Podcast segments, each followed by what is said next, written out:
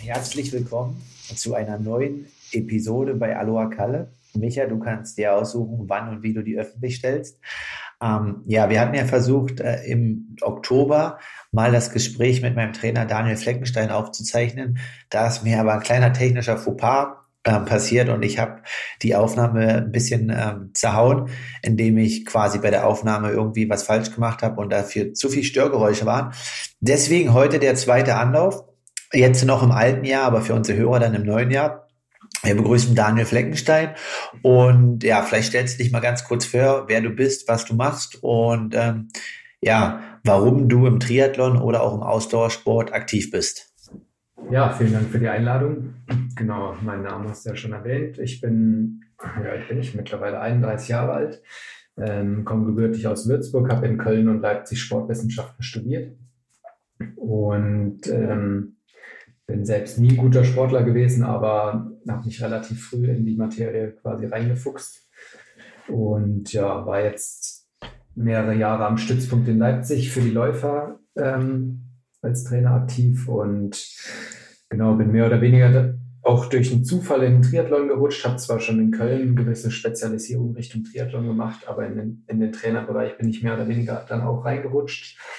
Und genau, so dass ich mich primär mit Lauf und Triathlon aktuell beschäftige und hauptberuflich nach meiner Zeit am Stützpunkt in Leipzig, jetzt am IAT in Leipzig als wissenschaftlicher Mitarbeiter angestellt bin. Okay, ähm, du sprichst jetzt schon an, quasi aktive Karriere vorher und ähm, dann eher quasi in Trainer oder auch ähm, ja in der Forschung aktiv. Und jetzt äh, betreust du ja noch einige Triathleten und hast ja auch gesagt, einige Läufer. Und da ähm, ja, gibt sich für uns oder auch ähm, ja, vielleicht für die Hörer eine zentrale Frage, ähm, da du ja bei beiden Bereichen einen starken Einblick hattest.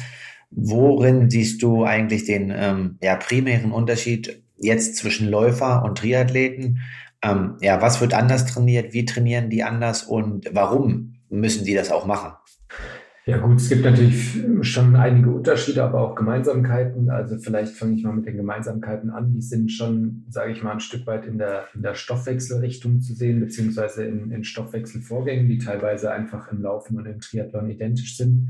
Natürlich mit längeren Strecken unterscheidet sich das dann ein Stück weit. Das heißt, ich kann natürlich keinen 800 Meter Läufer mit, sage ich mal, einem Ironman-Athleten vergleichen, aber ich habe dort natürlich ein Stück weit Prozesse, Stoffwechselprozesse oder auch Anpassungen, die sehr, sehr ähnlich laufen. Ähm, trotzdem denke ich, kann man, kann man die Sportarten noch nicht in einen Topf werfen, weil einfach äh, gerade der Läufer als in, in seiner Spezialdisziplin da schon auch nochmal einfach andere, andere Dinge mitbringen muss, ähm, auch Ökonomisierungsdinge, beziehungsweise vielleicht auch äh, ja, biomechanische beziehungsweise konditionelle Aspekte, die dort anders ausgeprägt sein müssen, um zumindest auf den Mittelstrecken dort auch konkurrenzfähig zu sein. Man darf ja dann immer nicht vergessen, was dort auch für Geschwindigkeiten realisiert werden müssen und die kann einfach nicht jeder realisieren, egal wie er dann auch trainiert. Das heißt, da muss auch ein Stück weit eine Physis beziehungsweise eine Biomechanik dann auch da sein, so dass ich sagen würde, die ähm, es gibt Besonderheiten, aber eben auch Gemeinsamkeiten. Und ähm, ja, ein Stück weit ist natürlich die Herausforderung, vor allem im Triathlon, die, die drei Teildisziplinen eben zusammenzubringen. Und ähm, ich denke, was dort noch ein großer Unterschied ist, dass die Fragen dann auch von, von Energiemanagement und so weiter, von ähm, ja, auch Pacing dann nochmal eine entscheidendere Rolle spielen als zumindest bei den Mittelstrecken im Lauf. Ähm, ja, alles in allem ein sehr breites Feld. Es gibt Gemeinsamkeiten, aber eben auch, auch Unterschiede, die es ein Stück weit zu beachten gilt und die jede Sportart ja auch im Endeffekt ausmachen.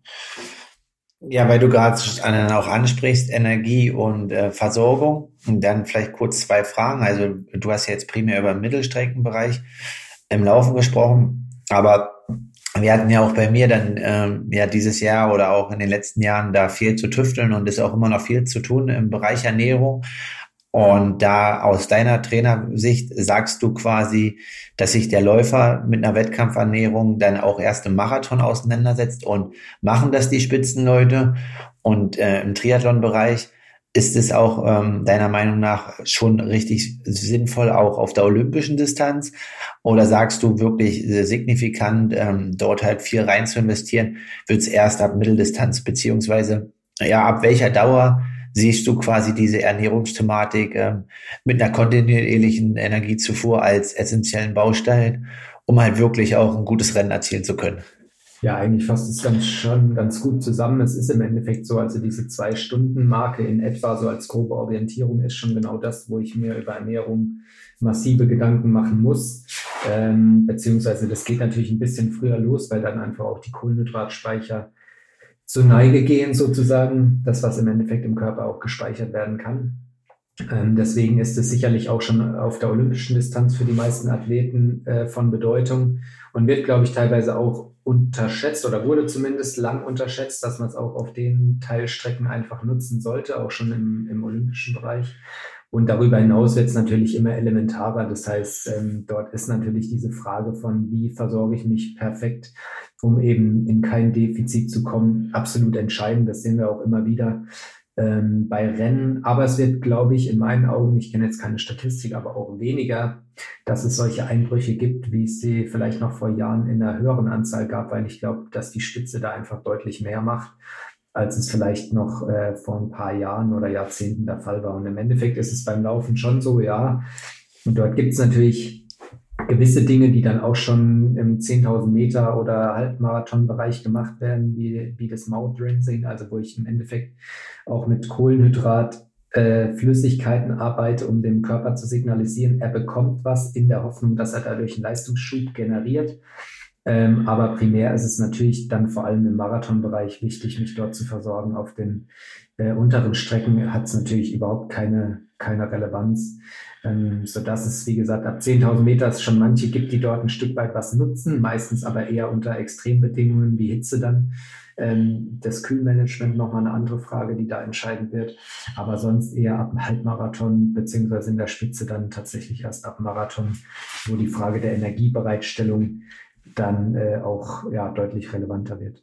Ja, du hast schon angesprochen quasi, ähm, wir gehen dann gleich mal rüber von Energie zu einer anderen, zu einer grundsätzlichen Veränderung. Also du hast gerade angesprochen, dass sich da aktuell auch in den Rennen oder auch ähm, ja bei den großen sportlichen Ereignissen vorne und auch wahrscheinlich bei euch Amateuren einiges verbessert hat in letzter Zeit und viele da auch wirklich Acht drauf geben, weil das Wissen ja ja schon breit und frei zugänglich ist. Aber ja, dementsprechend ist es ja so, dass du auch einen ja, etwas längeren Blick quasi durch dein Studium und auch deine ganzen Jahre jetzt im Sport auf die Vergangenheit und das aktuelle Geschehen hast. Und wir natürlich auch sehen, dass ähm, die Norweger quasi im Langdistanzbereich, was dann meine Konkurrenz ist, oder auch auf der Kurzdistanz gerade wirklich dominieren und neue ähm, ja, Zeichen setzen. Und da ist so ein bisschen die Frage, wenn man das so breit sagen kann, was hat sich verändert in der Trainingssteuerung, in der, im Aufbau oder auch in der gesamten Intensität in den letzten 20, 25 Jahren? Also wir kennen ja so Leute wie Lothar Leder oder auch ähm, quasi Thomas Hellriegel, die halt wirklich 40, 42 Stunden die Woche trainiert haben und dann alles vielleicht auch in so einem Mischbereich.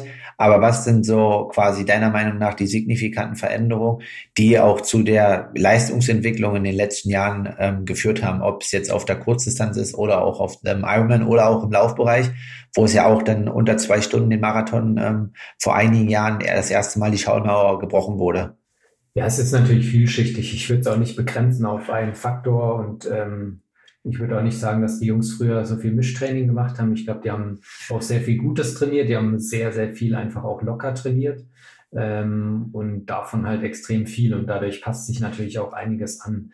Also ich denke, der Bereich Training, Trainingssteuerung ist, ist natürlich besser geworden. Also man hat dort einfach mehr Möglichkeiten, auch ähm, auch äh, Dinge zu tracken, hat natürlich auch einfach mehr Wissen. Das muss man ja auch sagen. Die Sportwissenschaft ist ja schon trotzdem keine extrem alte Disziplin. Das heißt, dort wird natürlich auch einfach immer wieder neues Wissen generiert, auch im skandinavischen Bereich, im angloamerikanischen Bereich viel Wissen von Jahr zu Jahr irgendwie ja, hinzugefügt. Ähm, und da hat man einfach ja, mehr Technologie einfach noch an der Hand, um Dinge auch zu tracken, um Dinge genauer zu steuern. Ähm, und ich denke, klar, die Norweger sind zurzeit so ein Stück weit das, wo alle hingucken. Ähm, aber ich glaube, es, es hat schon auch einen Grund. Also die Form, in der dort gearbeitet wird, dieses ex extrem nah am Athleten, sehr, sehr viel über den Athleten tracken, wissen, was passiert in welchen Einheiten, wo, wie wird Ermüdung äh, sichtbar, wo kann ich gegensteuern und so weiter. Also da ist schon einiges passiert. Ich glaube, dass im Training gar nicht so extrem viel passiert ist. Also Klar, wir reden heute von Hit oder ähm, solchen Dingen, aber das gab es früher trotzdem auch. Die Jungs haben halt dann nur gesagt, okay, ich mache locker und zweimal die Woche haue ich mir richtig einen rein. Und im Endeffekt ist es das, das gleiche, wie wenn wir heute sagen Hit, Lit oder 90, 10, 80, 20 Prinzipien. Ich glaube, da hat sich nicht wahnsinnig viel verändert. Ähm, ich glaube, früher hat man vielleicht noch einen Ticken extensiver trainiert und heute sind manche Bereiche, wie so ein Sweet Spot Bereich, Fat Max Bereich nochmal ein bisschen präsenter in der Darstellung. Aber ich glaube, das Training an sich hat sich nicht massiv verändert. Wir können heute nur mehr tracken, haben technische Dinge zur Verfügung und ähm, ja, haben natürlich auch einfach Athleten, die auch davon profitieren, dass das Technische äh, einfach immer besser wird. Also klar, die Laufschuhe sind ein Thema, aber natürlich auch, auch Räder, auch, ähm, auch äh, Neoprenanzüge. Also im Endeffekt entwickelt sich natürlich auch das Equipment weiter und so werden natürlich auch die Zeiten stärker. Ich glaube, glaube aber trotzdem am Ende darf man nicht vergessen, dass gerade in den Ländern oder gerade bei den Athleten, ähm, die so erfolgreich sind, auch ein extremes Commitment da ist für die Sache. Also wenn man sich anschaut, wie bereit die sind, wie viele Trainingslager die machen, wie viel Support die auch nebenbei generieren, dann glaube ich, sind es keine Zufallsprodukte, sondern ja im Endeffekt eine geplante, eine geplante Leistungsfähigkeit mit natürlich Athleten, die genetisch auch ein gewisses Potenzial mitbringen. Ähm, ja, also klar, also auch ich als Athlet schaue natürlich dahin, was die machen und äh, was die besser machen. Und da sieht man halt immer wieder, okay, da ist halt wirklich irgendwie, da sind die wieder ein, zwei Schritte voraus. Und das Gute ist, dass die das ja transparent machen. Aber du hast ja angesprochen, ja, die Norweger sind so ein bisschen das äh, äh, absolute Exempel, vielleicht auch im Laufen dann ähm, mit den Ingebrigtsen, die auf der Mittelstrecke unterwegs sind. Aber Würdest du sagen, dass wir quasi in dem Bereich in Deutschland vielleicht auch einfach ein Stück aktuell hinterherhinken, in dem Sinne, dass wir gar nicht alle Ressourcen nutzen können, die wir eigentlich vielleicht auch hätten, ähm, quasi wissenschaftlich? Und ähm, ja, worin siehst du vielleicht die Gründe quasi? Ähm, haben wir nicht mehr die Athleten, die dieses Commitment zeigen? Oder ist es, dass quasi das System halt ist, dass man nach der Schule quasi Abitur dann in ins Studium einsteigt oder sage ich mal, ja, worin siehst du Gründe dafür quasi, dass bei einer größeren Bevölkerungsdichte ähm, in Deutschland dann im Endeffekt schon sehr viele gute Athleten rauskommen, aber wenn ich das auf Norwegen runterbreche, dann müssten das ja eigentlich viel mehr sein. Ja, vielleicht ist das, was uns jahrelang stark gemacht hat, die Schwäche, die uns heute irgendwie so ein bisschen auf die Füße fällt. Aber ich denke, man kann es, also ich da jetzt auch gar nicht extrem ja, über eine Sportart. Also das ist einfach sehr, sehr heterogen. Auch die Sportarten sind sehr unterschiedlich. Die Gründe sind sicherlich auch sehr unterschiedlich. Es gibt strukturelle Gründe, es gibt aber sicherlich auch ähm, auch Athletengründe teilweise. Ich glaube so ein bisschen, ähm, sage ich mal aus der Außensicht, würde ich sagen, wir waren in den 80er, 90ern extreme Vorreiter mit der Trainingsmethodik, mit der Trainingsdidaktik, mit gewissen Ideen, wie kann man Training aufbauen, mit den Grundprinzipien. Und das war sicherlich auch eine extrem wichtige Vorarbeit für das, was auch heute in der Sportwissenschaft entstanden ist. Nur, glaube ich, haben die anderen Länder es dann irgendwann verstanden mit ja, guter Forschung, mit guter Wissenschaft, mit guten Trainerausbildungen und so ein Stück weit den Rang abzulaufen. Ähm, und sind uns deswegen vielleicht auch ein Stück weit einen Schritt voraus in manchen Bereichen. Ich glaube aber nicht, dass das in Steinen gemeißelt ist, sondern dass man sich da einfach ein Stück weit auch wieder öffnen muss, vielleicht von gewissen Prinzipien, die in Deutschland entwickelt wurde, dass sich auch wieder lösen muss und mit ja, einem wissenschaftlichen Background dann auch manche Dinge wieder neu denken muss. Ähm, ich glaube, Athletenpotenzial haben wir genug. Nichtsdestotrotz sollte man aber auch sicherlich dran denken, dass ein Stück weit diese Bewegungsförderung im Kindesalter, Schulsport und so weiter, da sind uns andere Länder einfach auch voraus. Die Dänen haben eine Stunde Sport jeden Tag in der Schule Ähm, ich glaube, ab der Grundschule, das ist natürlich, äh, manche werden jetzt lachen, sagen, naja, eine Stunde Sport am Tag, aber das ist natürlich eine Jugendausbildung, die kann ich mit 15, 16, 17 nicht mehr nachholen. So, wenn ich dann Kinder habe, die einfach schon sehr viel sich bewegt haben, ist es für die Ausdauersportarten sicherlich schon sehr gut, wenn es vielseitig gemacht wurde. Und von daher gibt es sicherlich mehrere Gründe, an denen man so ein Stück weit diesen, diese Entwicklungen sehen kann. Ich glaube aber, wir haben trotzdem ein massives Potenzial über die Strukturen dort auch wieder deutlich leistungsfähiger zu werden. Aus meiner Sicht aus dem Sport sage ich aber auch, man muss sich halt auch dafür entscheiden. Die Briten sind zum Beispiel ein Beispiel, die sehr, sehr strukturiert Geld in ihren Sport geben, mit einer guten äh, Gesamtstruktur, mit einer guten Führung. Und ähm, das zeigt, denke ich, wie es gehen kann. Aber es, es muss ein guter Aufbau im Endeffekt von unten, von Schulsport, Jugendsport, Kindersport bis dann in die Spitze passieren. Und das ist sicherlich ja, eine Aufgabe, die, ja, dann, die dann auch einfach ein Stück weit Politikaufgabe ist. Ja, auf alle Fälle. Und ähm, hoffentlich verbessert sich das ähm, demnächst quasi, dass auch wieder, wie du sagst, halt ein bisschen mehr Sport integriert wird in den Schulen. Und ähm, ja, dass wir halt quasi da auch die Sachen uns annehmen, was halt andere machen. Was wir denn ja auch jetzt versuchen, wie wir in den anderen Folgen schon äh, erwähnt haben, zu integrieren, was halt ähm, Leistungsdiagnostiken und andere Parameter zum Kontrollieren beziehungsweise zum Steuern des Trainings oder auch zum Verbessern beziehungsweise Optimieren der Leistungsfähigkeit angeht. Ähm, ja, aber vielleicht dann weiterblickend eine allgemeine Frage. Ähm, ja, was kann der Breitensportler eigentlich davon so ein bisschen mitnehmen? Also von diesem ganzen Know-how und ähm, diesem ganzen Wissen, ja, was dann quasi kursiert, welche Tests alle durchgeführt werden. Also wenn jetzt jemand, sage ich mal, ähm, Konrad ist ja meist ja als äh, äh, Sprecher mit drin, der hat so zehn bis zwölf Stunden. Und quasi, wie sollte der so ein bisschen, wenn du es allgemein formulieren kannst, sein Ja formulieren? Und dann war die Frage, ähm, ja, wie viel Zeit sollte er noch in andere Dinge investieren? Also wir hatten ja neulich mal quasi das Thema Aerodynamiktest und ähm, Bahntest und alles andere halt optimieren. Und da war halt seine Meinung, er, er versucht halt lieber noch eine Stunde mehr zu trainieren, anstatt als Amateur ähm, sein Training auf sieben Stunden pro Woche zu reduzieren, aber drei Stunden die Woche in irgendwelche Tests zu schicken. Was ist so ein bisschen deine Devise da ähm, für den Amateur? Und ähm, ja, worin entscheidet sich quasi in dieser Kontrollfähigkeit oder Trainingssteuerung beziehungsweise Komplettüberwachung der Profi vom Age-Grupper? Ja, und unterscheidet sich natürlich massiv und das ist auch gut so. Ich denke, ähm, grundsätzlich würde ich erstmal mitgehen, eher ins Training zu investieren als in verschiedene Diagnostiken. Das macht sicherlich auf jeden Fall Sinn, weil dort so Grundprinzipien wie das ähm, der Umfang an Training natürlich ein entscheidendes Maß ist, um sich in Ausdauerdisziplinen zu verbessern, absolut greift.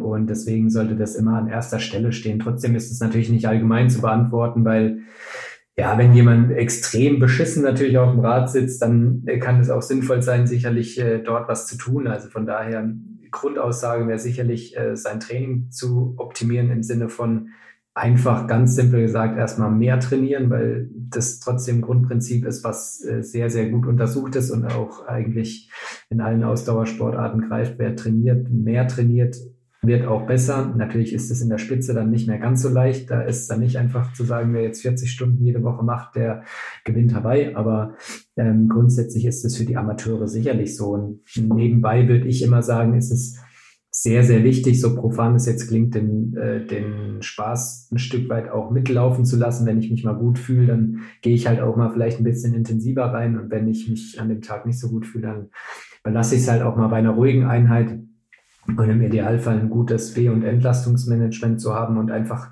sich Regenerationsphasen zu geben, so gut es geht. Und ich denke, wenn man diese Basics ein Stück weit beherrscht, dann macht man schon vieles richtig. Und ähm, ich glaube auch mit den Jahren an Erfahrung, die dann ja auch Hobbyathleten gewinnen oder ähm, Amateurathleten gewinnen, ähm, lerne ich auch meinen Körper zu steuern. Und na, klar ist eine Diagnostik dann nochmal das i-Tüpfelchen, die kann vieles nochmal genauer bestimmen. Aber ich komme schon mit einem guten Gefühl und mit einem guten Trainingsplan, den mir vielleicht jemand auch an die Hand gibt, äh, denke ich auch schon sehr weit, ohne dass ich jetzt vielleicht in acht bis zehn Wochen Rhythmen immer äh, Diagnostiken machen muss. Aber sie haben natürlich ihren Wert, keine Frage. Und umso, umso besser ich werde, umso wichtiger sind sie dann auch irgendwo.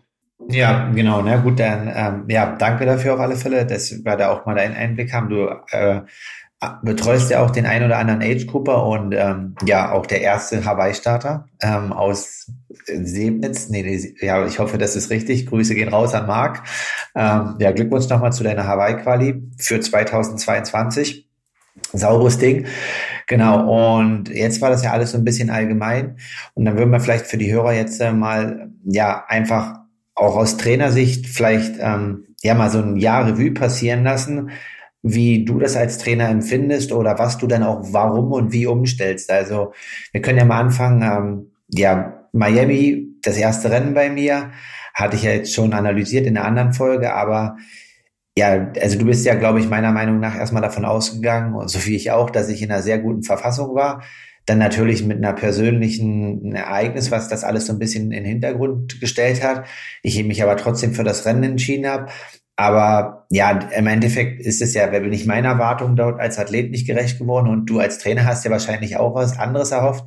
Aber bei so einem, ähm, ja, sag mal, Beginn oder Rückschlag in der Saison, wie gehst du damit um oder ähm, ja, wie ordnest du sowas dann für dich ein, dass der Athlet dann halt auch weiter motiviert ist und ähm, ja, Bock hat da drauf? Gut, ich denke, Miami war schon ja eine ganz, ganz spezielle Situation. Ich denke, das zeigt halt einfach immer, wie ja, wie individuell einfach auch Athletengeschichten sind. Und klar, man sieht immer nur ein Ergebnis und an dem Ergebnis wird man auch als Athlet gemessen und wird auch das ganze Team gemessen und das ist auch okay.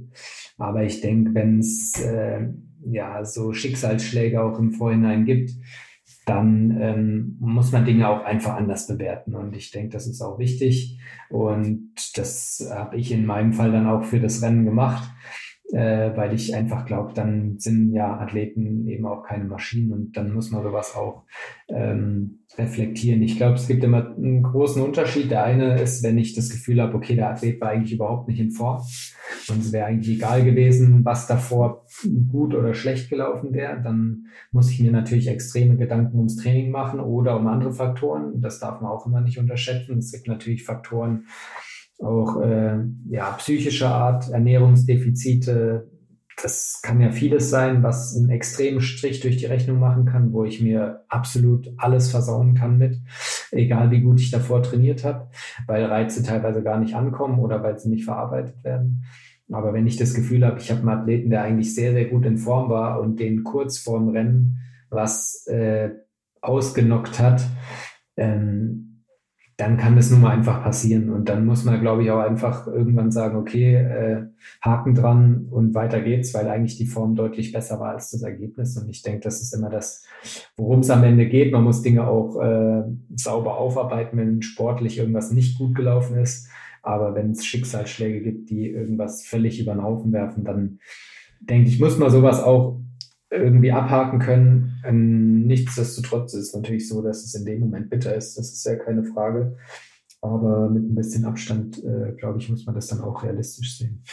Ja, und so ging das dann halt 2021 weiter als so ein bisschen ein Rollercoaster, dann äh, Texas als 73, wahrscheinlich das ähm, ja sportlich mit eins der stärksten Rennen und ähm, auch so ein bisschen ein Zeichen, dass es richtig nach vorne geht kann und dass die Form halt, so wie du sagst, halt eigentlich schon richtig gut war und auch hm, ja, zu dem Zeitpunkt im April.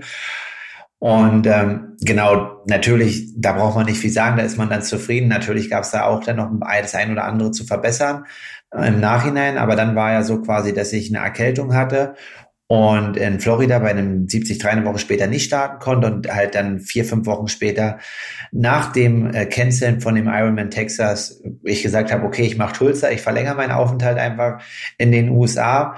Und ähm, ja, da gibt's jetzt zwei Fragen. Also erstmal, wie bist du mit der Situation dann auch letztes Jahr von der Trainingsplanung und Steuerung umgegangen? Das ist halt klar, der Rennkalender stand so halbwegs fest, aber dann gab es ja trotzdem immer irgendwie Änderungen und ist natürlich auch ja von der Planung eine massive Herausforderung. Und was mich nochmal interessieren würde, also ist die erste Frage und die zweite Frage ist, ähm, nach der Erkältung ähm, von nach dem 73 in Florida, den ich nicht machen konnte, war es ja so, dass wir im Nachhinein ausgewertet hatten, dass du schon so ein bisschen Bange hattest vor Tulsa, weil ja die Pulswerte irgendwie ja sich nicht so schnell erholt hatten, aber trotzdem war ich ja voller Zuversicht.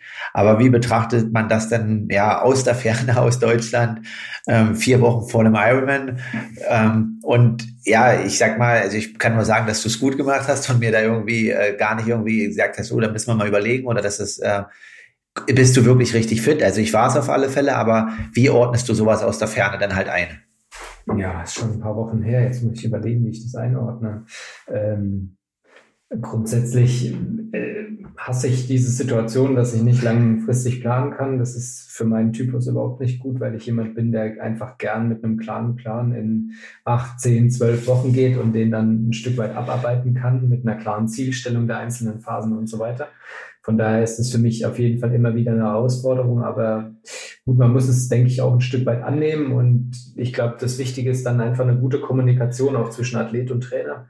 Ähm, und du sprichst es ja auch an mit den, den Gadgets, die man irgendwo ein Stück weit hat. Also ähm, ich kann natürlich mir auch Einheiten angucken. Wir können äh, über die Einheiten auch sprechen und können gewissen, gewisse Dinge auch anpassen. Ich glaube, das ist auch was, was ein Stück weit auch wichtig ist in so einer Phase, dass man eben auch als Athlet dann auch mal bereit ist, einen Plan zu verändern, wenn sich Dinge auch ändern, auch teilweise in schon geplanten Einheiten beziehungsweise in schon geplanten Wochen dann auch was zu verändern. Und im Endeffekt ist es dann so ein bisschen, ja, Day-by-Day-Business, würde ich sagen. Also klar, wir haben dann einen Wochenplan. Und dann ist es für mich aber auch extrem wichtig zu gucken, wie reagierst du auf die einzelnen Einheiten und dann ein Stück weit auch die Möglichkeit zu haben, auch was anzupassen, ohne dass der Athlet gleich äh, verunsichert ist. So und das sollte natürlich nicht dauernd passieren, aber ich denke, wichtig ist dann, sich einen klaren Plan zu machen, aber auch die Offenheit haben, dort zu reagieren, wenn man eben nur ein Stück weit mit Zeitverschiebung und äh, ähm, Garmin Connect oder was auch immer, Training Peaks etc. arbeiten kann, ähm, um die Dinge dann auch einzuordnen. Und äh, das sind, glaube ich, so die Dinge, die man braucht, um dort dann auch einen guten Schritt zu machen. Nichtsdestotrotz ist es für mich immer so ein bisschen, ja, die USA-Geschichte, das war, so wie du sagst, so ein Auf und Ab. Miami war, war ein, wirklich ein Griff ins Klo mit den, also mit den Begebenheiten davor auch verständlich. Dann war Texas sehr gut, dann kam der Infekt und dann ging es Richtung Tulsa und eigentlich war nicht mehr viel Zeit und das ist natürlich aber was, ähm, wo es dann teilweise auch schwierig ist, Athleten einzufangen, die unbedingt wollen ähm, und da bin ich dann auch jemand, der auch ein Stück weit glaubt, Athleten müssen auch selbst Entscheidungen treffen. Also ich kann als Trainer sagen, das finde ich sinnvoll oder finde ich weniger sinnvoll. Aber Athleten haben eben ihre Karrieren und die müssen auch selbst Entscheidungen treffen für oder gegen etwas. Damals ist die Entscheidung für Tulsa gefallen. Ich würde auch nicht sagen, dass sie falsch war, aber natürlich war sie ähm, ja, damit verbunden, dass man vielleicht auch nicht das Ergebnis erzielt hat, was, äh, was man sich erwünscht hat und was vielleicht auch schon drei, vier Wochen vorher sichtbar war, dass es vielleicht auch dafür nicht mehr reichen wird. Aber so sammelt man Erfahrungen und ja, so ist halt der Sport dann auch. Ja, du entsprichst das nochmal an. Äh, das ging halt so weiter dann. Ich wollte halt eigentlich dann beim Ironman in England starten. Den durfte ich quasi, wie schon gesagt, aus deiner Perspektive hast du mir davon abgeraten und gesagt, okay, den machen wir auf keinen Fall, weil es einfach zu kurz der Zeitraum ist und eine zu hohe Belastung. Und ähm, dann halt Frankfurt, was ja dann eigentlich von den Leistungsdaten von der Leistungsfähigkeit wirklich ein gutes Rennen war und auch ähm, ja in der Gänze gepasst hat und ich da auch eigentlich alles abrufen konnte. Aber da ist dann zum Beispiel die Frage, wir haben das ja in einer unserer meistgehörten Folgen analysiert. Ähm, ja, wenn du dann siehst, okay, dass der Athlet vielleicht wirklich die Leistungsfähigkeit abruft, in dem Rennen, aber da eigentlich nichts ausrichten kannst. Also ich weiß, im Ziel hast du gesagt, es war ein gutes Rennen, ich muss zufrieden sein. Aber natürlich war unser Ziel dort nicht irgendwie ein zwölfter Platz, sondern wir wollten schon irgendwie in die Richtung ähm, Top 5. Aber ähm, du analysierst das natürlich dann an Fakten und Daten, aber ja, deine Gefühlslage ist dann trotzdem auch, oh, okay, warum musste das jetzt hier so ablaufen in Frankfurt? Oder was denkst du dann in dem Moment? Oder ja, oder auch zwei, drei Tage danach. Weil ein Ironman steckt ja dann schon ein bisschen länger in den Knochen und war ja dann trotzdem so, wenn von der Planung alles klappt und auch ähm, das, was man trainiert hat, man abrufen kann, aber am Ende trotzdem nicht das auf dem Papier steht, was man sich gerne erhofft hätte als Team.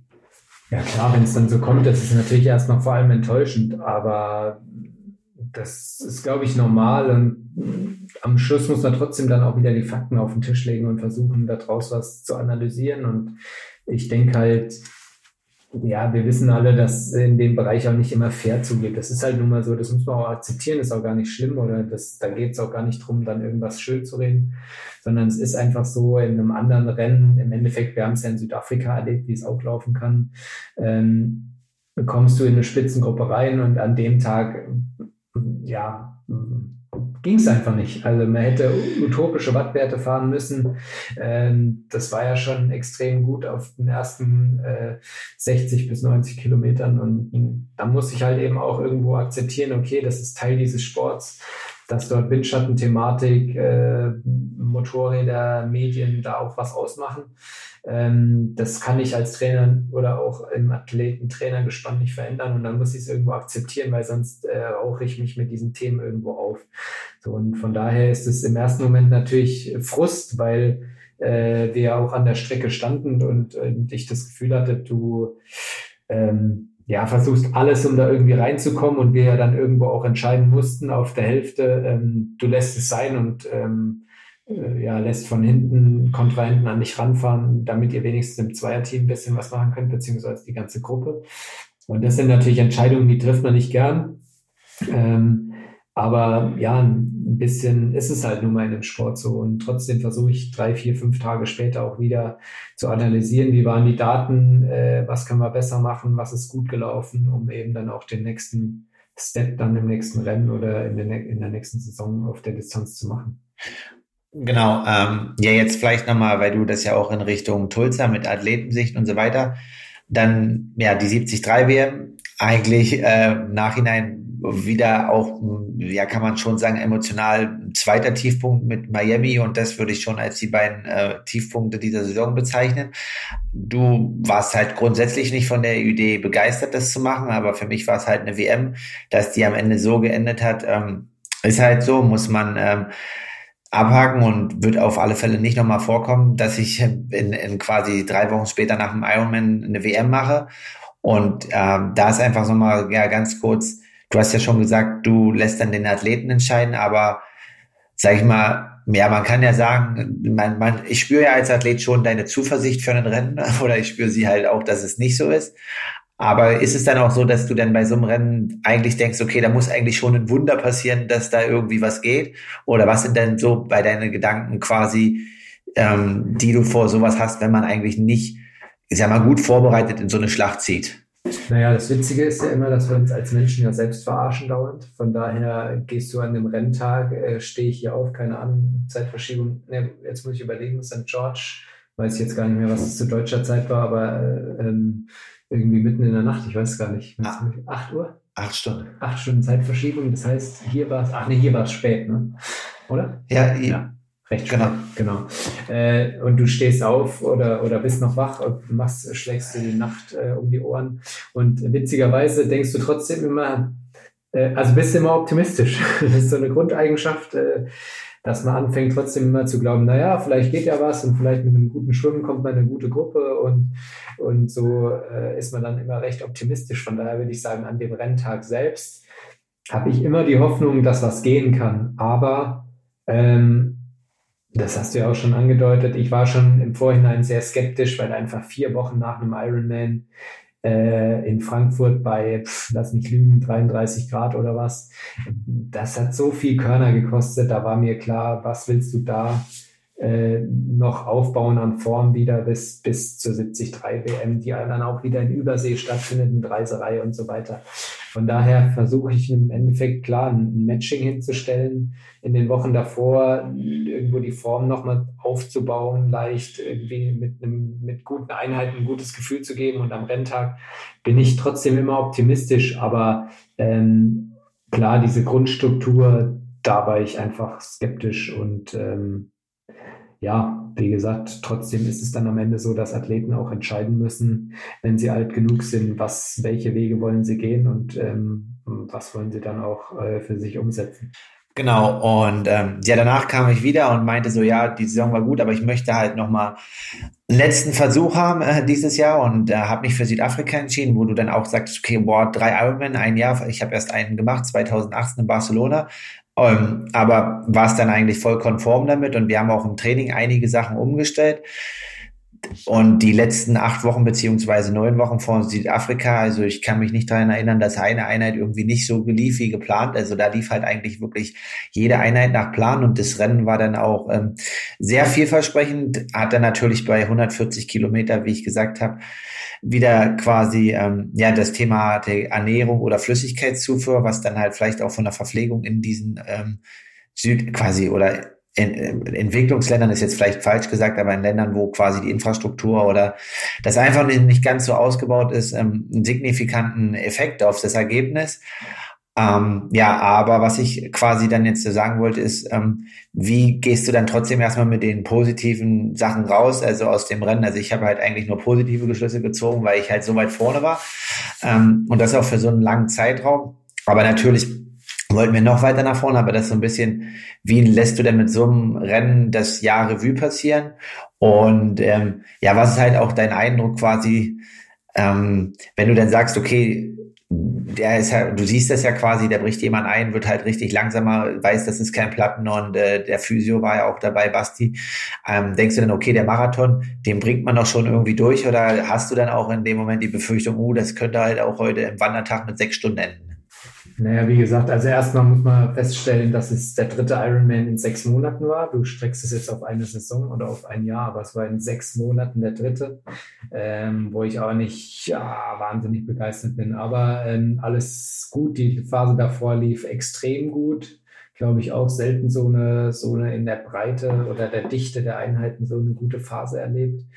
Und dementsprechend optimistisch, glaube ich, waren wir auch. Äh, als du dann eine Woche vorher nach Südafrika geflogen bist. Ähm, und ja, erstmal, also denke ich, muss man sagen, dass du einfach ein paar Steps da auch gemacht hast. Ich glaube, man kann schon sagen, es ist noch nie gelungen. Klar, Schwimmen war verkürzt, ähm, aber da auch so schnell einen Kontakt wieder nach ganz vorne herzustellen äh, und dort dann auch wirklich im, in, in der Musik richtig mitzuspielen. Ähm, und klar, in dem Moment, äh, wo man dich dann nicht mehr sieht, ja, geht einem vieles durch den Kopf. Ich meine, es kann ja trotzdem von Defekt bis Ernährung bis Sturz alles Mögliche sein, äh, weil ganz so gut sind die Informationen an der Strecke ja dann immer doch nicht.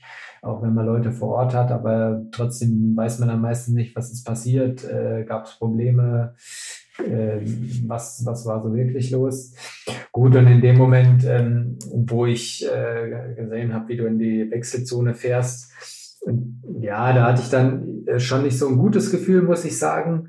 Und trotzdem ist es auch dann so, dass man eigentlich immer hofft, dass, dass sich der Athlet erholt, dass es irgendwie noch gut geht. Äh, zu dem Zeitpunkt äh, mussten wir immer auch zweigleisig so ein bisschen, habe ich immer auch auf Markt geguckt, der ja dort noch gestartet ist.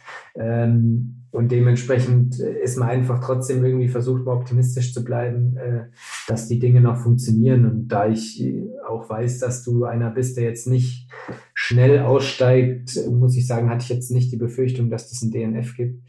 Ähm, aber klar, es kann dann alles passieren in dem Moment. Das, das ist auch klar. Da gibt man sich jetzt auch keine Illusionen hin. Man glaubt jetzt natürlich nicht, dass es noch nach ganz vorne geht, aber äh, trotzdem muss man ja festhalten, dass du als Fünfter vom Rad gestiegen bist und das natürlich immer noch eine sehr, sehr gute Platzierung ist und man dann halt einfach auch hofft, dass es in dem Rahmen sich ungefähr vielleicht bewegt oder man einfach nicht mehr so viele Plätze verliert. Ja, genau. Und ähm, definitiv, das äh, ging dann auch an zwei, drei Plätze nach hinten, aber ich habe das dann noch ins Ziel bringen können. Ähm, ja, da deine Einstellung, so du sagst schon ähm, so grundsätzlich, also natürlich, wenn man verletzt ist oder irgendwie was hat, dann würde ich halt niemand sagen, er soll aussteigen, aber ich erinnere mich noch an einen Moment 2000 und ähm, 19 in Zell am See, ähm, wo wir mit der Höhe was gemacht hatten, wo ich dann halt drei Wochen später in Ramus beim 73 mega fit war, aber halt in Zell am See halt einfach ein bisschen drüber war vom Training. Und du meintest dann quasi nach dem Radfahren, nach zwei Kilometern, ja, Markus, wenn du willst, kannst du aussteigen. Und dann habe ich dir gesagt, nee, das möchte ich nicht, ich laufe das halt irgendwie zu Ende. Ähm, ja, wie stehst du allgemein ähm, ja im Profisport zu dem Thema Aussteigen oder nicht? Ähm, was ist so ein bisschen deine Einstellung dazu? Ähm, unabhängig davon, ob man sich jetzt einen Sturz mit einem Armbruch oder wirklich auch äh, langfristige Schäden äh, zuziehen kann. Klar kann man ähm, im Profibereich dann sagen, okay, ich steige aus oder wandere den Ironman nach Hause oder mache das nicht, weil ich nächste Woche ein anderes Rennen mache. Aber was ist so ein bisschen ja was denkst du da oder welcher Athletentypus ist dir da lieber, beziehungsweise was vertrittst du als Trainer? Ja, gut, für mich hat es immer zwei Aspekte. Der eine Aspekt ist, dass ich glaube, dass es sehr, sehr gut ist, wenn man sich das nicht angewöhnt, weil es einfach ein Stück weit auch eine Barriere im Kopf bricht. Das erzählen viele Athleten und ich glaube, das ist auch so. Wenn du einmal ausgestiegen bist, machst du es halt schnell wieder, weil ja, ist, du hast es halt einmal gemacht, ob du es dann zwei oder dreimal machst, ist dann auch egal. Von daher ist mir das, bin ich da schon absolut ein Fan davon, wenn Athleten auch ihre Wettkämpfe zu Ende machen. Ähm, egal wie es dann an dem Tag läuft, auch ein Stück weit äh, aus Respekt vor den Kollegen und ich bin auch der Überzeugung, auch ein, keine Ahnung, 20., 25. Platz ist mehr wert als ein DNF, egal wie das, egal wie das dann am Ende aussieht und wie die Rückstände sind. Ähm, das gehört auch zum Sport dazu und deswegen bin ich auch der absoluten Überzeugung. Ähm, ja, jetzt hast du ja schon erzählt, hast du mich trotzdem erwischt damals, dass ich das gesagt habe. Natürlich auch in dem Wissen, dass du aus der Höhe kamst, da gar nicht mehr frisch aussahst und wir einfach noch damals ja unbedingt wollten, dass dieses WM-Ticket klappt und das klar war, okay, drei Wochen später kann man in England nochmal diesen Versuch wagen. So, da war meine Idee natürlich, okay, man spart ein paar Körner, weil es heute eh zu nichts reicht und äh, geht da aus dem Rennen raus. Am Ende war es vielleicht gut, dass du dich an der Stelle durchgesetzt hast, weil vielleicht, wie gesagt, wird man da ein Stück weit dann auch anfälliger fürs Aussteigen und das ist sicherlich was, was man sich nicht angewöhnen sollte. Nee, also es war jetzt auch gar nicht, dass du da irgendwas falsch gesagt hast. Also ich weiß ja auch, dass du quasi im Laufbereich da mit Athleten, die dann auf der Mittelstrecke da mal Probleme hatten, auch mehr, sage ich mal, 800 Kilometer oder 600, 700 Kilometer für eine Mittelstrecke durch Deutschland reist und äh, da dann quasi der Athlet das ein oder andere Mal ausgestiegen ist und du ja auch gesagt hast, da fragt man sich dann halt als Trainer, warum man sein ganzes Wochenende halt ähm, manchmal unterwegs ist und ähm, dass man das halt schon irgendwie zu Ende bringt. Genau, ähm, ja, aber das ist halt auch so ein bisschen, was heißt meine Sorge, aber ähm, also Angst habe ich davon nicht, aber so wie du halt ähm, schon sagst, ich denke, man kann das immer nach, ähm, nach Hause bringen oder auch zu Ende machen. Ja, jetzt vielleicht noch abschließend einen kleinen Ausblick oder auch vielleicht ähm, eine kleine Kritik an mich selber als Athlet. Also du sprichst es gerade an sechs Monate, drei Ironman-Rennen. Ähm, ich kam wieder aus Südafrika zwei Wochen später und ähm, wie eigentlich auch allen Hörern mitgeteilt ist, war klar, ich fliege am äh, 3. April 2022 wieder nach Südafrika, möchte dort wieder einen Ironman machen. Und irgendwie, ja, vor zwei Wochen hatte ich dann an einem Sonntag mal so keine Ahnung, ein, zwei ruhige Stunden im Bett und dachte so, oh, okay, krass, eigentlich drei Ironman und dann Südafrika und wenn wir dann noch The Moy machen, dann haben wir halt irgendwie 53 Wochen, fünf Langdistanzen, geht mir da nicht so ein bisschen die Substanz für 73 verloren und so weiter. Ähm, ja, ich habe das Gespräch gesucht und du hast gesagt, ja, du würdest dir wünschen, dass wir da vielleicht ähm, bisschen offener kommunizieren und ich da offener bin für ein paar Ideen vorher. So ein bisschen, ja, äh, ruhig gern ehrlich an alle Hörer. Was ist da so ein bisschen vielleicht auch die Kritik an mich als Athlet in, an diesem Fall? Ja, was heißt Kritik? Ich denke, am Ende ist es wichtig, wenn man zusammenarbeitet, dass man sich auch ehrlich die Meinung sagen kann, ähm, ohne dass es persönlich genommen wird.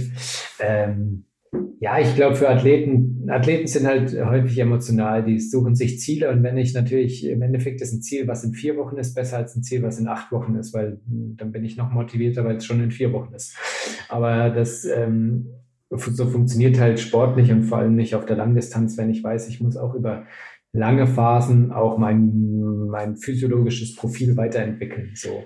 Und deswegen ist es, glaube ich, immer gut, wenn man ein Team um sich herum hat, äh, dem man dann auch vertraut und wo man dann nicht immer nur eigene Ideen durchsetzen will, nur weil man jetzt gerade in dem Moment glaubt, dass man Ideen hat, die perfekt sind. So, ich denke, man sollte sich grundsätzlich im Leben immer auch mal eine andere Meinung noch anhören und am Ende geht es halt darum, den perfekten oder möglichst perfekten Weg zu finden, um top vorbereitet an der Linie zu stehen. So ein Fakt ist, äh, natürlich kann ich theoretisch versuchen, alle zehn bis zwölf Wochen Ironman zu machen. Gibt es ja auch Athleten, bei denen funktioniert das gar nicht so schlecht.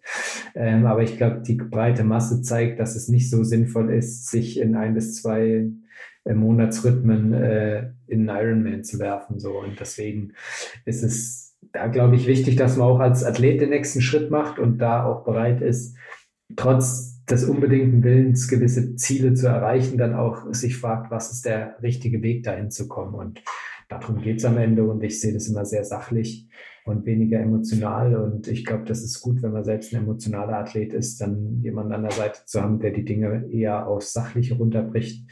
So kann man sich, denke ich, ganz gut ergänzen. Ja, definitiv. Also ähm, deswegen wird es mit wahrscheinlich äh, 96 oder also sagen wir mal 99,9-prozentiger Wahrscheinlichkeit nichts mit dem Ironman Südafrika, sondern wir haben uns ähm, für 73 und eine längere Trainingsphase vorher entschieden. Ähm, absolut, denke ich, eine gute Entscheidung jetzt, äh, auch mit dem ganzen Prozess, das zu besprechen. Und ähm, ja, in dem Sinne können wir ins neue Jahr vorausblicken. Was ähm, ich noch, ja, vielleicht von dir, was erwartest du oder, ähm, sage ich mal, was wünschst du dir fürs nächste Jahr für alle Hörer und auch für uns als Team und auch für deinen Hawaii-Qualifizierten?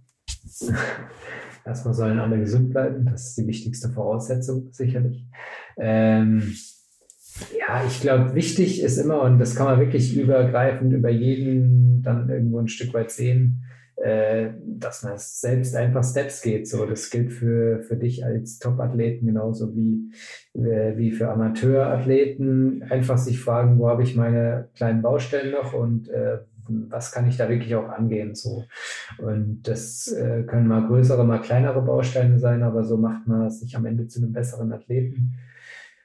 Und dann ist es, glaube ich, trotzdem am Ende entscheidend, die, äh, den Spaß an der ganzen Sache einfach zu behalten und ich glaube, wenn wir die nächsten Steps gehen, äh, die wir uns vorgenommen haben, dann ist da einiges möglich. Und ich glaube, so hat jeder für sich seine kleinen, kleinen Baustellchen, äh, die er bearbeiten kann. Und genau, dann hoffe ich, dass wir, dass wir zwei sächsische, sachsen-anhaltinische Starter nächstes Jahr auf Hawaii sehen. Ja, das wäre auf alle Fälle cool. Ähm, danke für deine Zeit. Aloha an alle Hörer. Ich bin gespannt, wann äh, die Folge online kommt. Also, in dem Sinne, trainiert fleißig, lasst euch nicht unterkriegen von dem etwas düsteren und äh, kalten Wetter im Januar. Wichtig sind jetzt äh, die Grundlagen zu legen und dann hören wir uns. Bis dann. Ciao.